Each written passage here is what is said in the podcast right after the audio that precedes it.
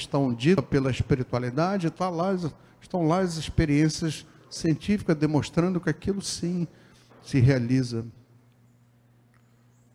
Se realiza de refletindo sobre a nossa vida. E o que é o mais importante, né? A gente vai ver quando nós dizemos que Deus, quer dizer, na verdade a espiritualidade diz que Deus colocou dentro de cada um de nós uma partícula né, de luz, uma partícula que provém do próprio Deus, a gente vai ver que cientificamente isso dá para ser provado. E cada partícula dessa de energia que está dentro de nós, que nós precisamos ampliar e exteriorizar no sentido de vivermos melhor, Cada partícula representa, tem ali marcado energicamente, né? Tudo o que representa o universo. Então, quando a espiritualidade diz que você tem o poder e não sabe usar, um poder gigantesco, porque você, todos nós fomos criados à imagem e semelhança de Deus. Então, uma parte do poder divino, Deus amorosamente, gentilmente, cedeu para nós. Está dentro da gente. O grande papel para tirar essa partícula, exteriorizar esse poder, aí compete a cada um.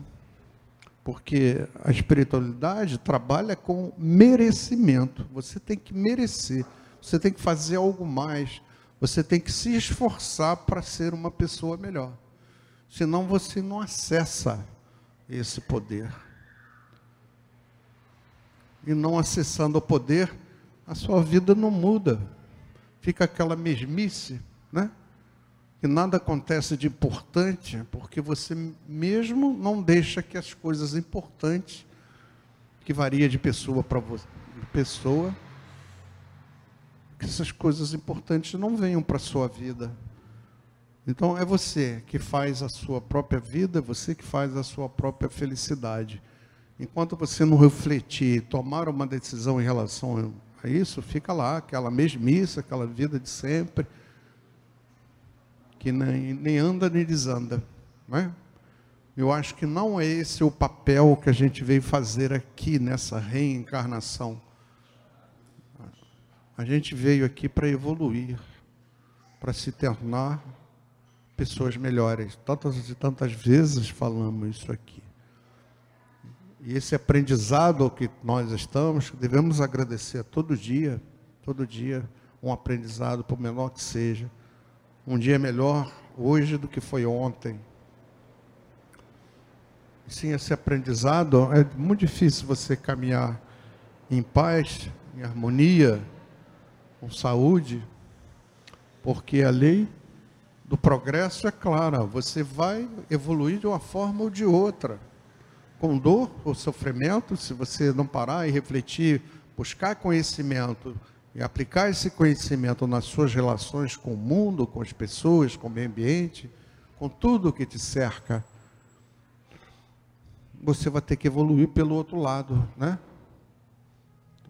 Pela dor, pelo sofrimento, que tem a propriedade, quer dizer, a dor e o sofrimento tem a propriedade de penetrar na alma das pessoas e fazer com que ela reflita mas você não precisa dessa dor, desse sofrimento, não precisa. A partir do instante que você busca o conhecimento, coloca em prática, né?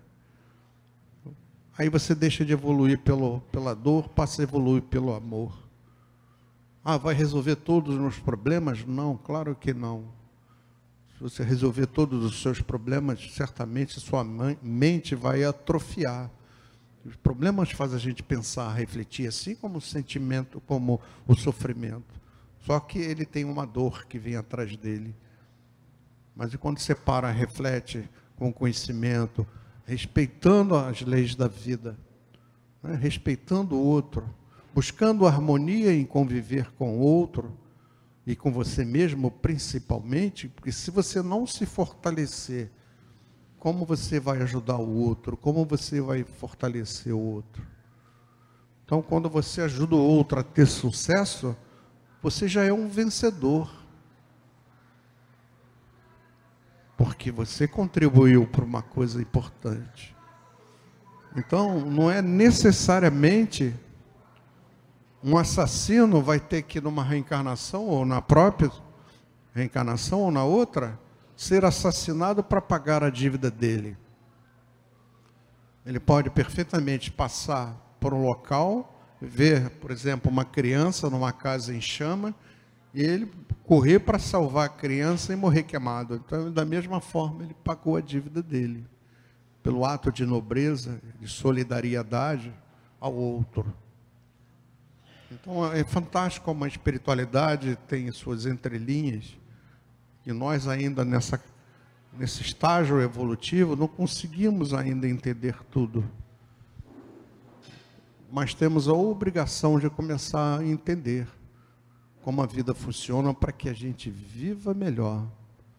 Porque não há a menor chance, se você não investir nesse conhecimento, se você não investir naquilo que você acha que precisa corrigir, né? Quando a gente sempre fala do perdão, né? quando a gente fala da oração, que são o abençoar, é tão difícil a gente fazer isso com as pessoas que nos fizeram mal. Mas há formas de você entender tudo isso. Que o outro que está ali, ele é tão imperfeito quanto você. Então tem que dar um tempo para que ele possa aprender também. Por isso que lá na frente ele deixa de ser o seu inimigo e vira seu, vira seu amigo fraterno. Aí virá certamente um grande amigo em sua vida a partir do instante que ele entender como a vida funciona e deixar de praticar o mal. O maior, um dos maiores objetivos de todos nós aqui é aprendermos a fazer o bem. Até pelas razões da terra regenerada, como falamos na semana passada. Né? E a gente usou como tema da segunda-feira passada como é bom ser bom. Então, a gente vai ver isso a nível de energia. Por que, que é bom ser bom? O que, que traz isso? O que impacta a qualidade de vida que a gente imagina? A nível de energia, é tão interessante a gente observar que determinadas atitudes nos levam a patamares nunca experimentados de paz de felicidade, de alegria, de saúde. Porque quando se faz o bem, todo um conjunto de energia do universo lhe é devolvido. E é tão interessante observar isso quando é na física quântica, por exemplo, que diz que todas as partículas estão unidas, que de alguma forma essa união tudo que você faz a uma partícula dessa de energia, a outra corresponde. Atua e pega os mesmos reflexos que você utilizou uma. Isso na prática quer dizer o quê? Tudo que você fizer a alguém volta para você. Não tem jeito. Não é só a espiritualidade que fala, a física quântica também prova isso. Então, se alguém tem, tem alguma dúvida em relação a sermos pessoas do bem, o quanto isso é fantástico, importante para nos trazer a paz e a felicidade, ouvindo só a questão espiritual, se tem dúvida em relação a isso, tem a ciência para provar que a espiritualidade está falando a verdade. Aí eu não sei qual é a opinião da pessoa que ainda está em dúvida, né? que ela tem duas linhas de raciocínio que se convergem para um único objetivo. Então fica difícil você negar isso, muito difícil. Então, é um momento que nós estamos vivendo, um momento de perturbações energéticas muito fortes no planeta Terra, já previstos há muito tempo. É, se alguém aqui já leu o livro de Ramati chamado Mensagens do Astral, um livro lindo, bonito, escrito em 1940, em que ele fala que na virada do século passado esse processo de regeneração iria acontecer. Separando o joio do, do trigo. Aqueles que persistem ou são reincidentes do mal precisam ser separados daqueles que, com sinceridade, procuram fazer o bem. Não dá mais para misturar, né? Como a partir do ano 2000, os espíritos mais perversos não tiveram autorização para reencarnar nesse mundo as maldades que nós estamos vendo, ela vai começar a diminuir.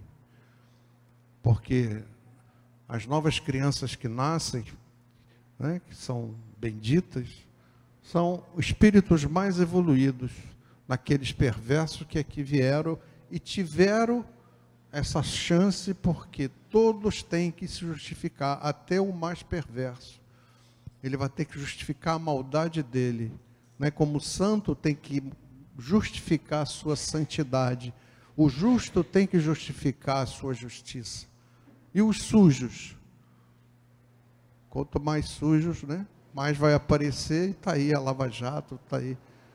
Uma, um reflexo na vida nossa brasileira de todo esse conceito né, que, que todos precisam se justificar nenhuma maldade, nenhuma sujeira, nenhuma corrupção, nada disso ficará mais embaixo do tapete, virá tudo à tona, porque é a época de se justificar, seja de que lado você estiver, do lado do bem ou do lado do mal.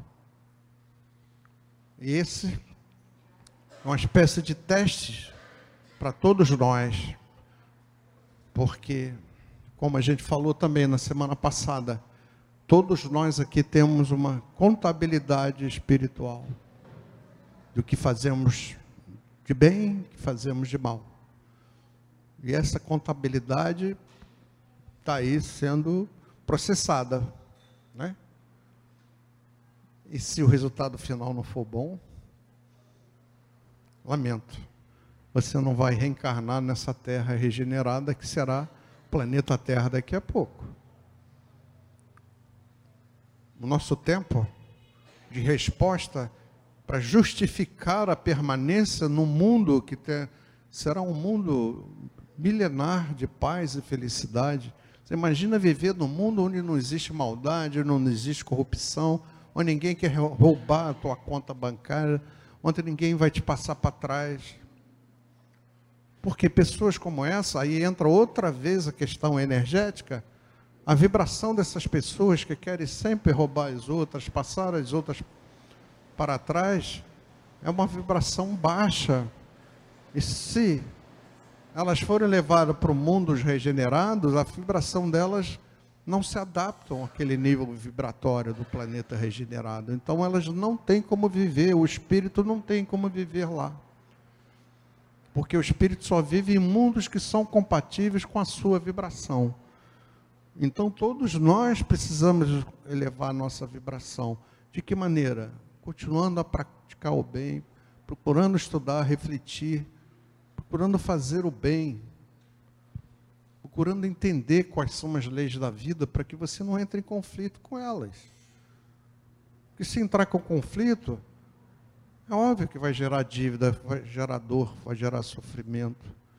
E não há mais desculpa. O Espiritismo está aí, a Umbanda está aí, tem, os valores são né, incríveis. Hoje tem tantas fontes de consulta que não há desculpa para ninguém, a não ser que a pessoa não queira sair da sua zona de conforto. Aí paciência. O que vai fazer? Talvez o irmão não esteja pronto ainda para viver num mundo melhor. Isso é fruto das suas próprias escolhas. Ninguém vai tomar essas decisões por você, só você. Então, por favor, não reclame depois. Que todos nós estamos tendo a última chance, última, porque não haverá mais tempo para uma outra reencarnação como forma de corrigir os erros do passado, de vidas passadas. Não haverá mais tempo. Quando eu estava falando do Ramatiz, Mensagens do Astral, escrito em 1940. Ele estava dizendo que na passagem desse ano viria o processo de regeneração. Já teria completado o expurgo dos espíritos residentes no mal. Mas isso todo, teve uma, uma alteração.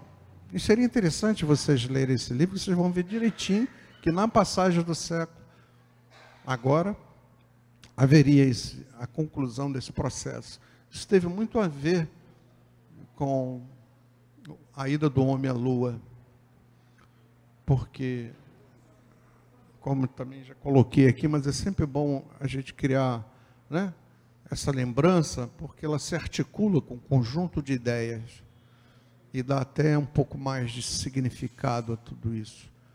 O homem foi à lua de um, uma ousadia tecnológica fantástica. Né?